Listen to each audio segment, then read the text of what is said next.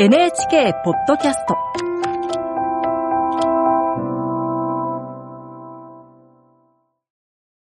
8月2日の夜、皆さんいかがお過ごしですか？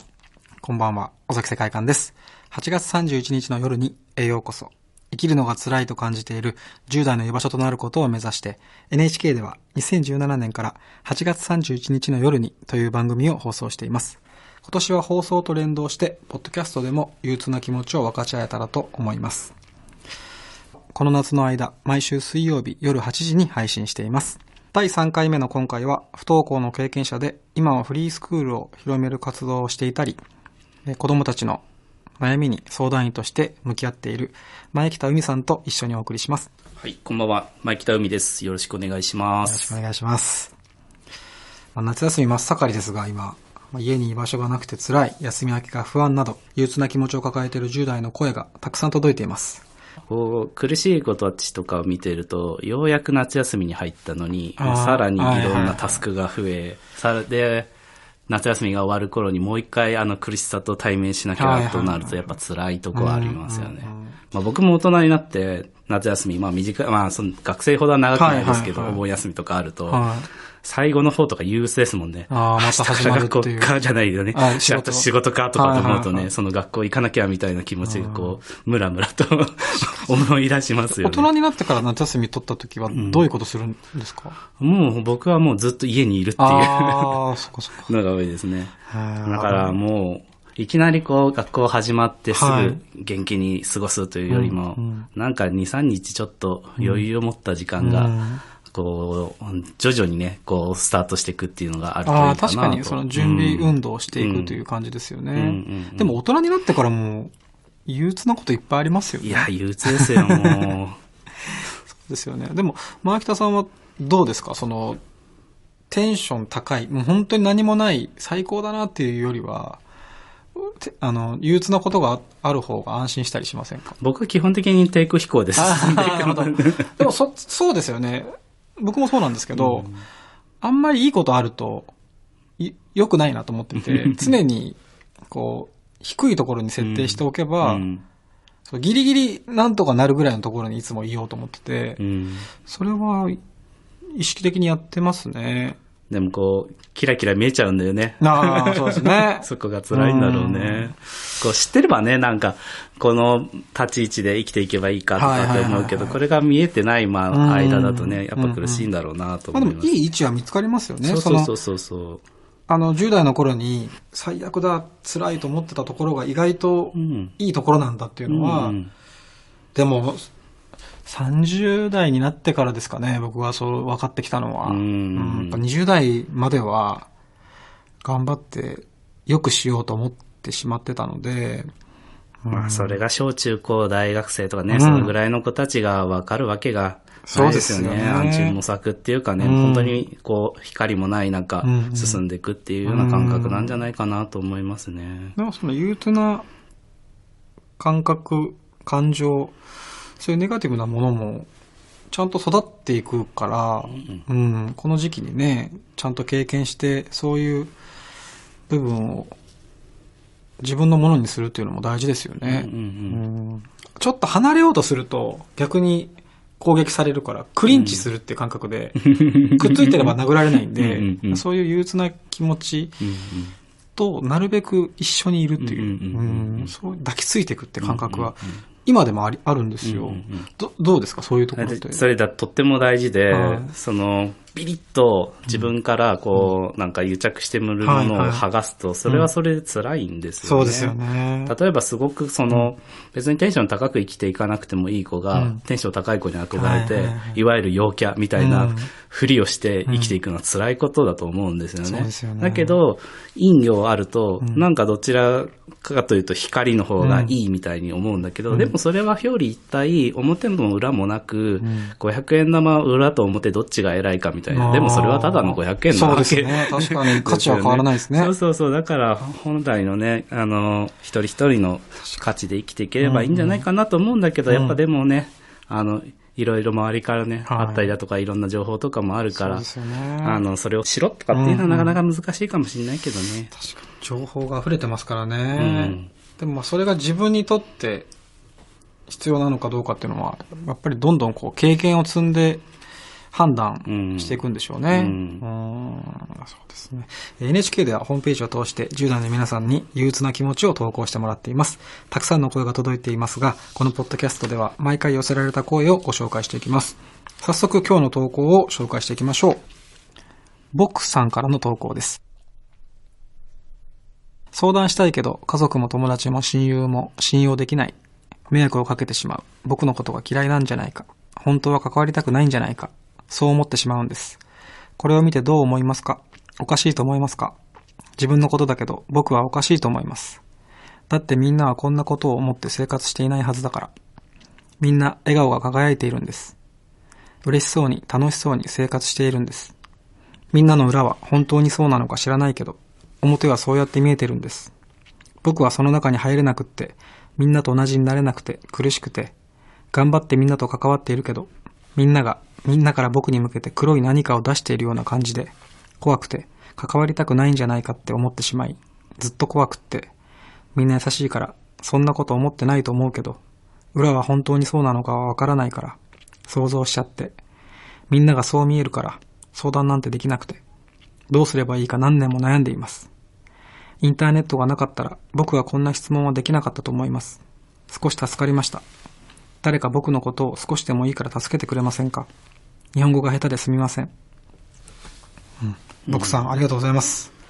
うん。でもインターネットがあってよかったっていう、うん、言葉は前向きに感じますね。新しいこう吐き出す場所っていうことなんだろうね。うんうんうんまあ嫌な部分も見てしまうのかもしれないですけど、でも、そこでまたこういう気持ちを、うん、伝えることができるってことですよね。うんどう感じましたか？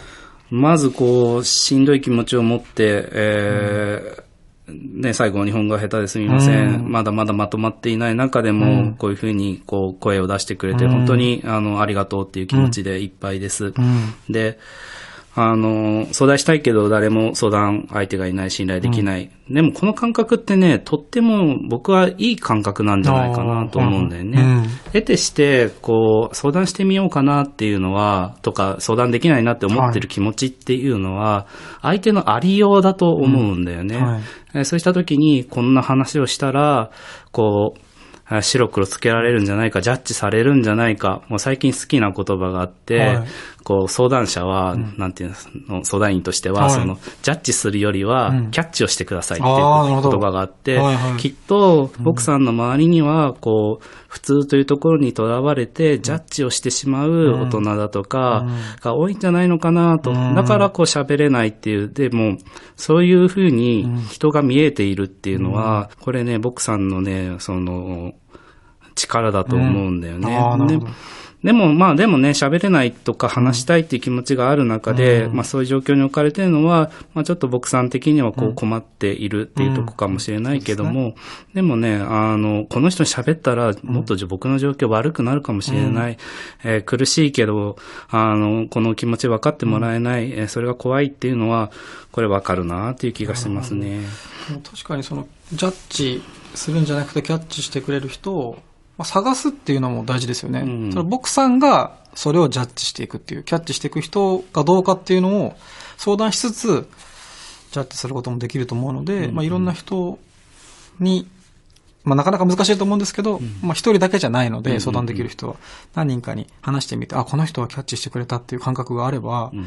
きっとまた変わってくると思うし、でも、日本語が下手ですみませんって書いてますけど、でもこの文章からすごく伝わってききますよね。いや、よく書けてると思う。ううん。やっぱり本当に、その感情がちゃんとこう、うん先にあるから、言葉よりも先に感情が走ってる。この感じは、うん、キャッチしてくれる人を見つけることができるんじゃないかなと思いましたね。うん。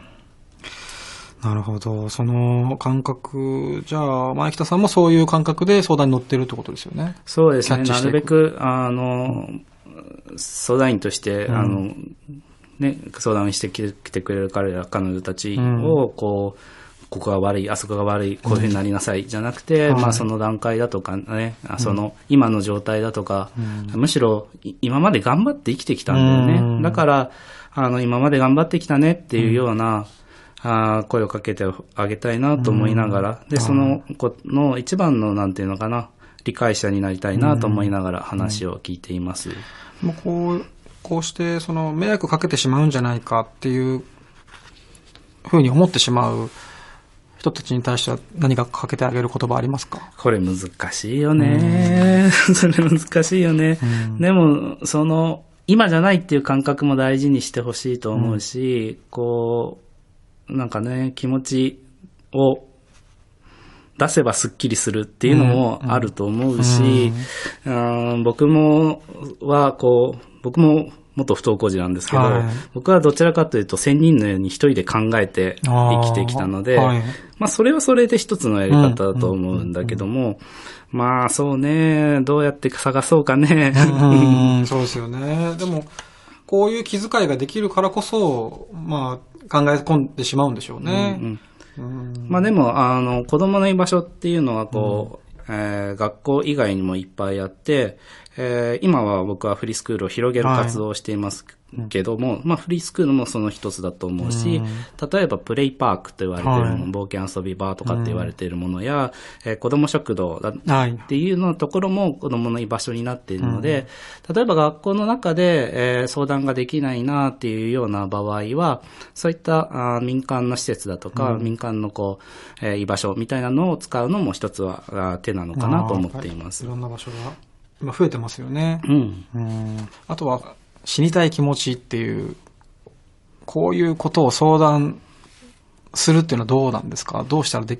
できるんですかね？うん。この、まず死にたいっていう、はい。こうハードルがすごい高いと思うんだよね。だから、もしこの死にたいっていう気持ちを、もし言えたらいいなと思います。はい。あの、それ、死にたいって気持ちは、と、あの、気持ち的にはそんないい気持ちではないけども、それをこう黙って一人で孤独に抱え孤立になるっていうことの方が、あの、あまり良くないことなので、うん。あの、もしね、言える人がいたらね、死にたいっていうふうに、おえー話してもいいのかなと思うし、あの、死にたいという思いを持ってても、僕はそれでいいと思うんだよね。うん。それをわ、あの、あー積極的に、もう、まあ、もちろんね、なくなればいいけど、はい。積極的にこう改善していけっていうのもしんどい話だから、そういうものを抱えながらも、でも、なんか、あーもっとね、うん、ポップに死にたいって言えたらいいんじゃないかなと思うんですよね。あでもそうですあの、言っちゃいけないっていううん。感覚はもちろんわかるんですけど、でも、死にたいっていうことによって、その死にたいを外に出してるっていう感覚が僕の中であって、まあネガティブな言葉っていうのはどんどん口にしていけば、その自分の体から出ていくっていうことでもあると思うので、うん、やっぱ誰かに言うっていうのは大事ですよね。まあ言われた方がどう受け止めるかはわからないですけど、でもそのポップに死にたいっていうのは、うん、なんか一つのキーワードとしてあるかもしれないですね。ありがとうございます。えー最後にお知らせです。8月31日の夜には8月に2回 NHKE テレで生放送を予定しています。1回目は8月22日火曜日、2回目はタイトル通り8月31日木曜日、どちらも夜8時からです。1回目の8月22日の夜には放送後に YouTube やホームページでライブ配信も予定しています。私と前北さんも出演します。皆さんの気持ちを聞けること、一緒に時間を過ごすこと、今から楽しみにしています。また、8月31日の夜にでは、特設のホームページから10代の皆さんに気持ちや意見を投稿してもらえるようになっています。寄せられた投稿を読むこともできるので、ぜひ覗いてみてください。次回も引き続き、前北さんとお送りします。それではまた水曜日にお会いしましょう。ありがとうございました。ありがとうございました。